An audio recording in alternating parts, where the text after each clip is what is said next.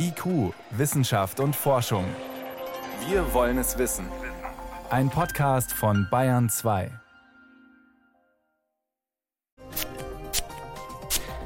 Ein vertrautes Geräusch. Nasenspray. Das benutzt man gerne mal.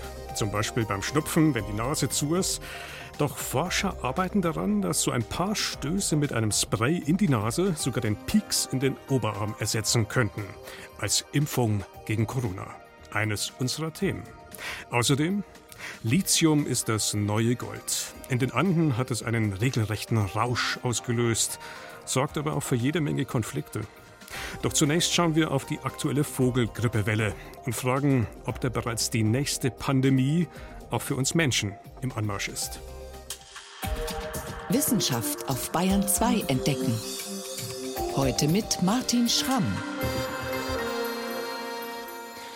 Das Vogelgrippevirus H5N1 es ist weltweit auf dem Vormarsch. Auch Europa ist so stark getroffen wie nie zuvor. Geflügelzüchter mussten bereits Millionen Tiere töten. Auch in Bayern wurde am Montag wieder ein Fall von Geflügelpest gemeldet, der erste seit dem Frühjahr. Über diese Welle konnte ich sprechen mit dem Virologen Tim Hader, Professor am Friedrich-Löffler-Institut auf der Insel Riems, einem Bundesforschungsinstitut, das sich speziell mit Tiergesundheit beschäftigt. Herr Hader, grüße Sie. Schönen guten Tag. Sie selbst werden auch zitiert. Diese Vogelgruppe-Pandemie sei von einer ganz neuen Qualität.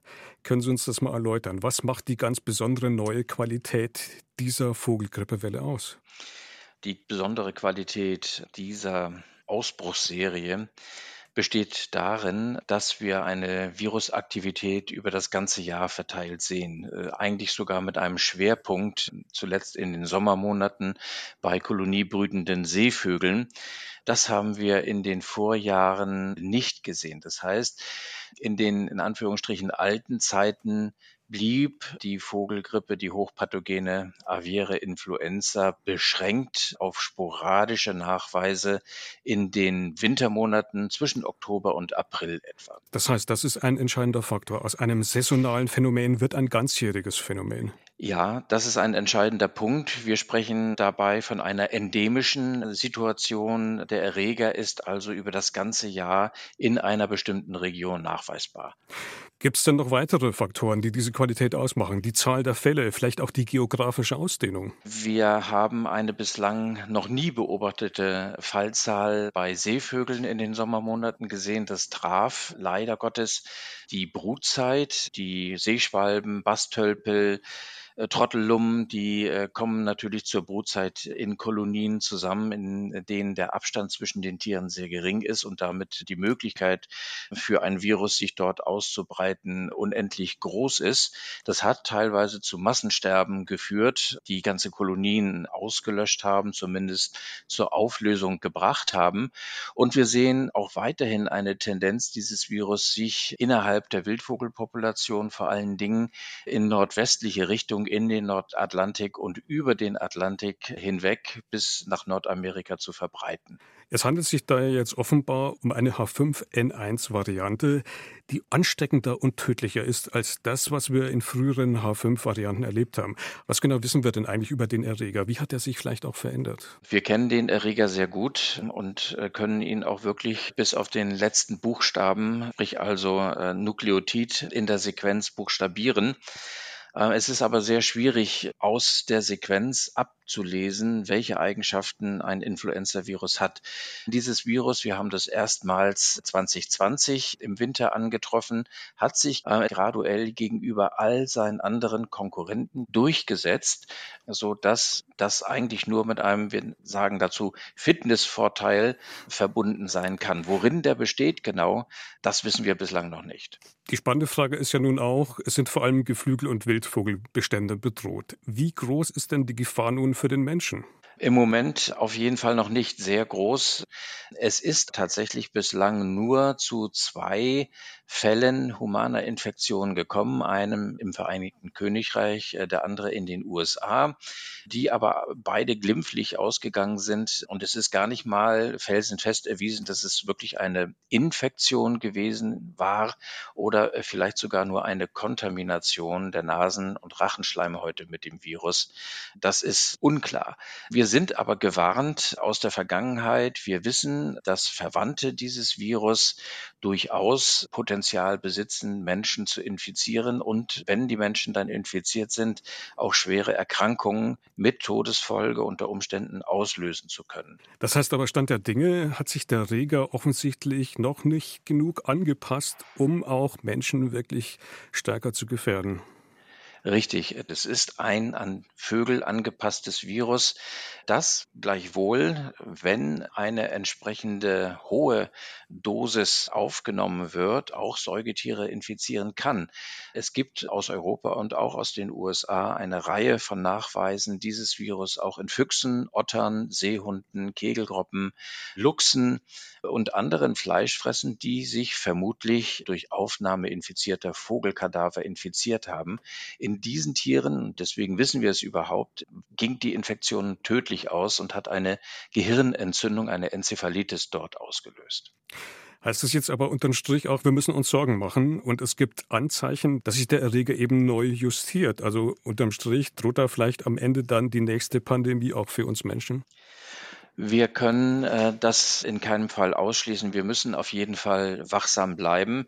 Und wir sind gut beraten, sehr genau unsere Geflügelbestände zu kontrollieren, um etwaig unerkannte Infektionen, zum Beispiel in Entenhaltungen, ausschließen zu können. Je besser wir äh, dieses Virus an seiner Quelle, also in Vogelpopulationen, tatsächlich kontrollieren könnten, desto günstiger ist das natürlich auch, um Risiken für menschliche Infektionen abzubauen. Die Vogelgrippe breitet sich aus. Wie gefährlich ist das Ganze und was können wir dagegen tun? Einschätzungen dazu waren das von dem Virologen Professor Tim Harder vom Friedrich-Löffler-Institut auf der Insel Riems. Herr Harder, danke für Ihre Zeit. Herzlich gerne, ich danke Ihnen.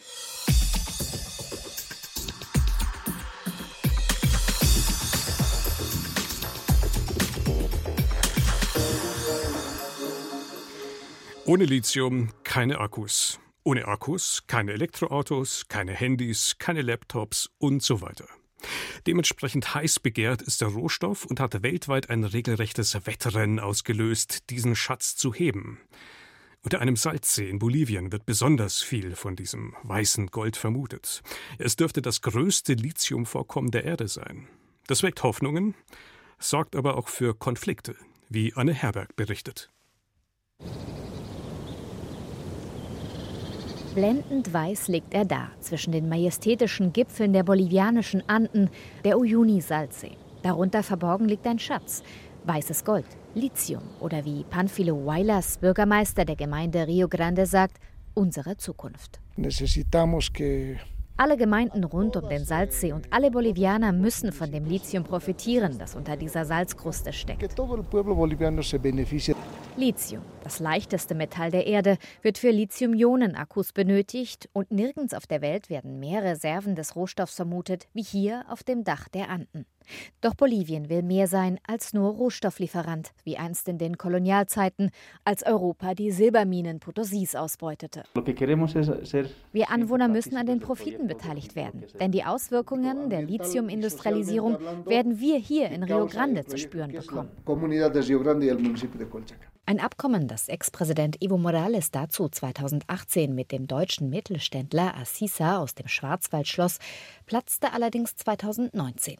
Seitdem liegt das deutsch-bolivianische Projekt auf Eis. Ohnehin sind nicht alle begeistert, denn der Abbau ist extrem wasserintensiv und das ausgerechnet in einer der trockensten Regionen der Welt.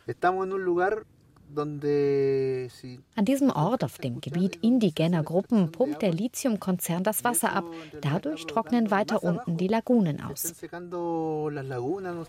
Sagt der chilenische Kleinbauer Christian Toroco. Er kämpft gegen den Lithiumabbau nur wenige hundert Kilometer von Boliviens Uyuni-Salzsee entfernt nämlich in dem kleinen Örtchen Toconao in Chiles Atacama-Wüste. Dort fördert das Unternehmen SQM schon seit 25 Jahren Lithium. Aus 40 Metern wird die Salzlake nach oben gepumpt, verdunstet dann über Monate in Becken, bis eine lithiumhaltige Schlacke übrig bleibt. Dieser Prozess kann die empfindlichen Ökosysteme in der trockensten Wüste der Welt aus dem Gleichgewicht bringen, in der Flamingos, Guanacos und Eidechsen leben, sagt die Biologin Cristina Dorador. Especialmente basados en imágenes satelitales de los últimos 20 años, Auf Satellitenaufnahmen der vergangenen 20 Jahre erkennen wir, dass der Boden Feuchtigkeit verloren hat. Gleichzeitig heizt er sich auf und die Vegetation geht zurück. Diese Veränderungen stehen in direktem Zusammenhang mit der Lithiumförderung der letzten 20 Jahre. Heißt, aufgrund des Lithiumabbaus sinkt das Grundwasser in Regionen, in denen es ohnehin kaum regnet. Dazu kommt die Verschmutzung, denn beim Abbau werden Chemikalien zum Lösen des Lithiums eingesetzt. Christian Toroka sagt, die Firma hatte bisher nicht die Absicht, die Anwohner einzubinden. Das stört uns an diesem Konzern. Sie holen dieses Material aus dem Boden, um es in Europa als ein sauberes Produkt zu verkaufen. Doch das ist eine Lüge. In Bolivien ist nach wie vor offen, wer nun den Zuschlag bekommt. Konkurrenz machen den deutschen chinesische und US-amerikanische Unternehmen. Pamphile Weilers hofft weiter darauf, dass das weiße Gold seiner Gemeinde Wohlstand bringt. Doch er sagt auch, nicht zu jedem Preis. Es müssen alternative Wege gefunden werden, wie zukünftig die Lithiumproduktion mit Wasser versorgt wird. Wenn sie ausschließlich unsere Brunnen anzapfen, ruinieren wir die Zukunft unserer Kinder. Währenddessen versuchen deutsche Firmen nun stärker in Chile Fuß zu fassen und versprechen eine nachhaltige, weniger wasserintensive Förderung des Rohstoffes. Dafür hatte auch die neue linke Regierung im Wahlkampf geworben. Wie stark sie auf eine Umsetzung pocht, darf hinterfragt werden. Gerade befürwortete der chilenische Senat ein transpazifisches Freihandelsabkommen, das Umweltstandards aufweichen würde. Ein Veto aus dem Präsidentenpalast gab es dagegen nicht. Lithium, das neue Gold aus den Anden. Ein Beitrag von Anne Herberg war das. Sie hören Bayern 2. Es ist 18.17 Uhr.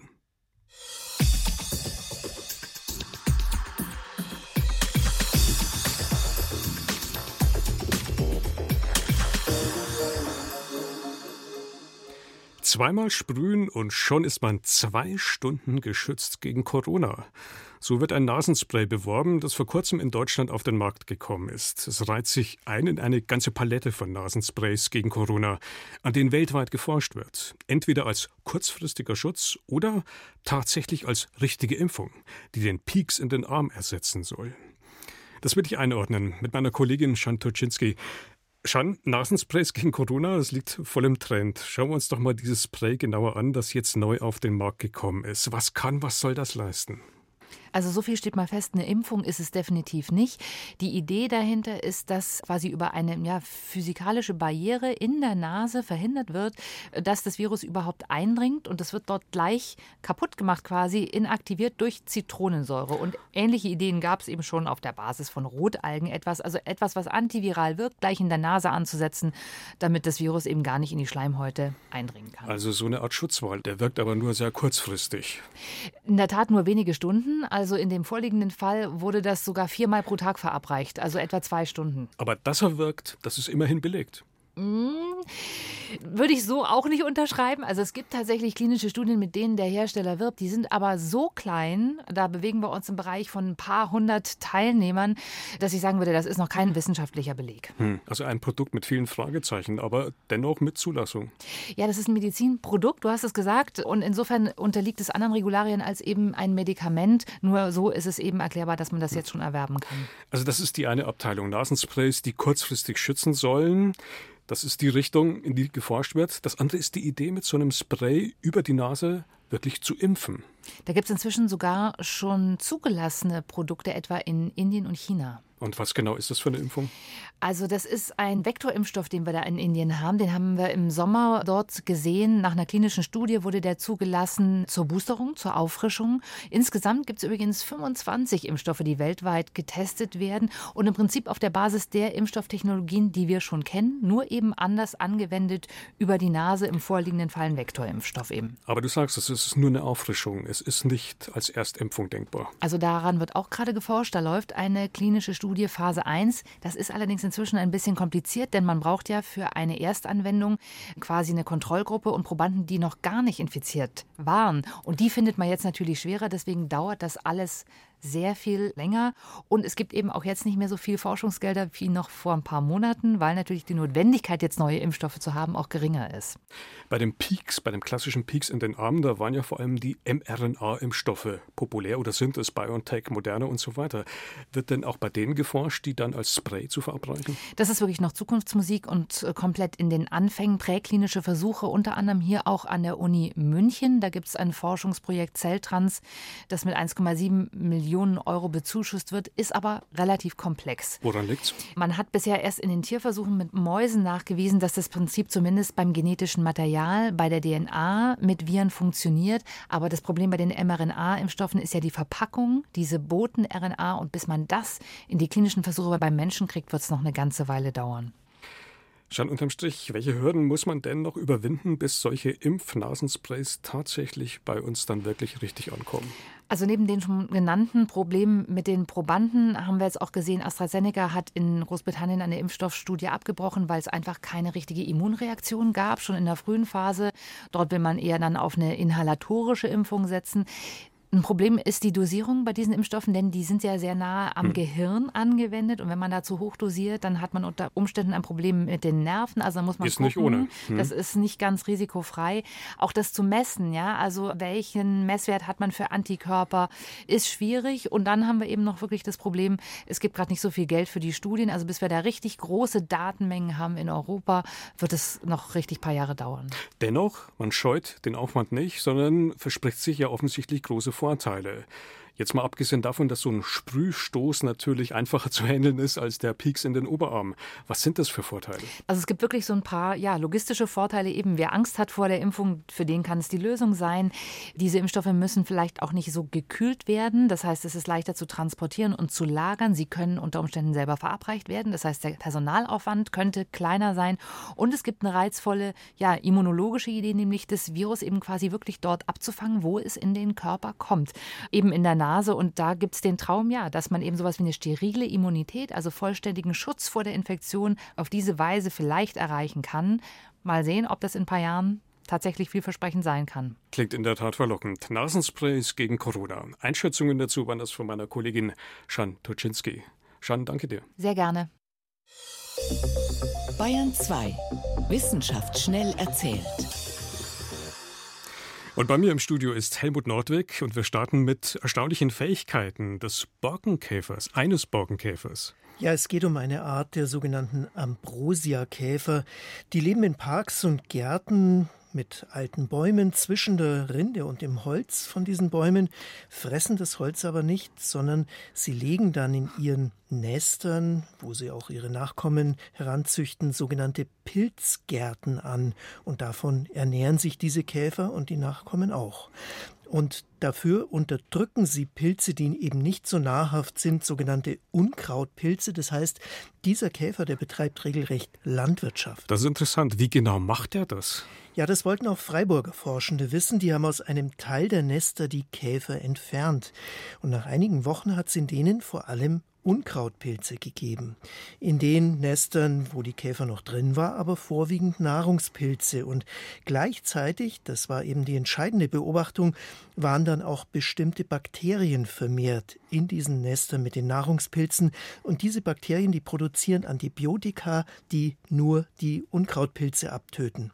Ob die Käfer jetzt diese Bakterien aktiv da reinbringen, das mhm. wissen die Forschenden noch nicht. Auf jeden Fall nutzen sie deren Fähigkeit. Und das ist ja schon mal ein Ergebnis, das wichtig werden könnte, um vielleicht auch bei anderen Borkenkäferarten die Ausbreitung zu beeinflussen. Es gibt ja auch viele, die große wirtschaftliche Schäden verursachen. Ja, extreme Schäden. Insofern könnte das sehr hilfreich sein. Ne? Ja, genau. Da könnte man dran denken, dass man eben die Bakterien beeinflusst und nicht die Käfer, wenn das einfacher ist. Jetzt geht's weiter mit dem Thema Plastikmüll. Die Menge in Flüssen, die ist bisher deutlich unterschätzt worden, zeigt ein neues Ergebnis. Gerade über Flüsse wird Plastik ja in der Umwelt vor allem verbreitet und bisher hat man die Menge ziemlich einfach abgeschätzt. Man hat von Brücken aus den Plastikmüll auf der Oberfläche von Flüssen erfasst. Also wirklich nur von oben, nicht von unten oder im Wasser. Ganz genau. Das ist erstaunlich, dass erst jetzt überprüft worden ist, was diese Messmethode eigentlich taugt. Und zwar haben das Forschende mit künstlichem Plastikmüll gemacht, zum Beispiel mit Folienstückchen oder mit Gesichtsmasken in Strömungskanälen im Labor. Na und sieh da, ungefähr 90 Prozent des Plastiks geht wegen der Turbulenz in so einem strömenden Gewässer schnell unter. Es bleibt dann unter der Oberfläche und wird im Fluss verwirbelt. 90 Prozent, das ist ja wirklich vernichtend. Das heißt, es werden gerade mal 10 Prozent wirklich entdeckt mit dieser Methode. Ja, und es bedeutet, es reicht eben nicht, dass man nur die Oberfläche betrachtet und wenn man an Reinigungsverfahren denkt, reicht es auch nicht, Plastik dort einfach abzufischen. Es wäre buchstäblich oberflächlich. Hm. Mehr zum Thema Plastikmüll gibt es übrigens heute Abend um 22.45 Uhr im BR Fernsehen. Da kommt ein Dokumentarfilm, Die Recyclinglüge. So, nicht gelogen ist die letzte Meldung über Nashörner. Die Hörner dieser Rhinozerosse, die sind in den letzten 150 Jahren immer kleiner geworden. Also um es klarzustellen, wir reden nicht über das ganze Tier, sondern wirklich nur über die Hörner. So ist es und das zeigen britische Forscher, die haben nämlich historische Fotos mit Nashörnern von heute verglichen. Das Ergebnis, wie gesagt, die Hörner sind heute deutlich kürzer als damals. Es geht so um ungefähr 10 Prozent in dieser ziemlich kurzen Zeit. Die Zahl, die sollte man jetzt nicht auf die Goldwaage legen. Da sind nur 80 Fotos ausgewertet worden. Auch hängt die Hornlänge natürlich von vielen Dingen ab, wie der Ernährung zum Beispiel. Trotzdem ist der Trend eindeutig. Hat man eine Vermutung, warum die quasi stumpfen? Ja, es ist gezielte Evolution, vermuten die Wissenschaftler, denn die Nashörner, die werden genau wegen dieses Körperteils der Hörner eben gejagt und Tiere mit kürzeren Hörnern haben dann einen Überlebensvorteil. Vielen Dank. Helmut Nordwig war das mit den Wissenschaftsmeldungen hier auf Bayern 2. IQ, Wissenschaft und Forschung. Wenn Sie mehr wissen wollen, Hintergründe zum Programm von IQ finden Sie unter bayern2.de. IQ, Wissenschaft und Forschung. Montag bis Freitag ab 18 Uhr.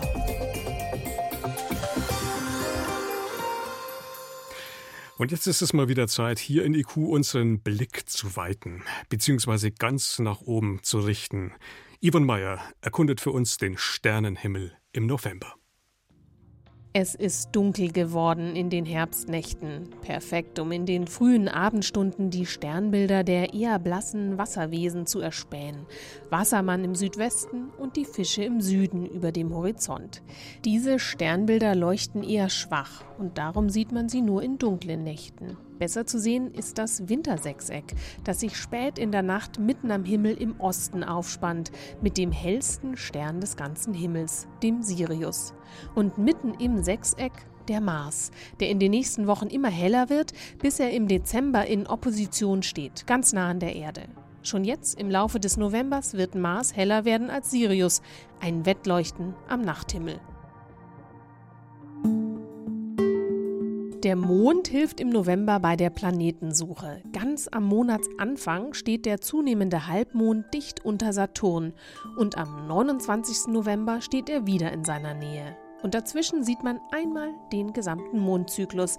Erst wächst er vom Halb zum Vollmond, dann schrumpft er zur Sichel, verschwindet als Neumond und kehrt wieder zurück, bis er dann am Monatsende wieder ein Halbmond ist. Und dann hat er einmal den ganzen Sternenhimmel umrundet.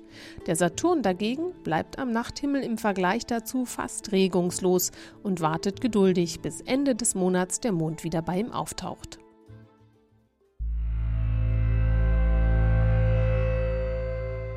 Ein Blick auf Jupiter lohnt sich auch. Der ist nicht zu übersehen, er ist das hellste natürliche Objekt nach Sonne und Mond momentan und darum schon in der frühen Abenddämmerung im Süden sichtbar. Gegen halb sechs Uhr, 20 Minuten nach Sonnenuntergang. Bis weit in die Nacht ist er dann zu bewundern. Jupiter ist zwar leicht mit bloßem Auge zu sehen, aber es lohnt sich, ein Teleskop auf ihn zu richten. Dann können Sie die bunten Streifen und die spektakulären Stürme in seiner Atmosphäre erspähen. Mehr zum Sternenhimmel im November finden Sie unter adalpha.de.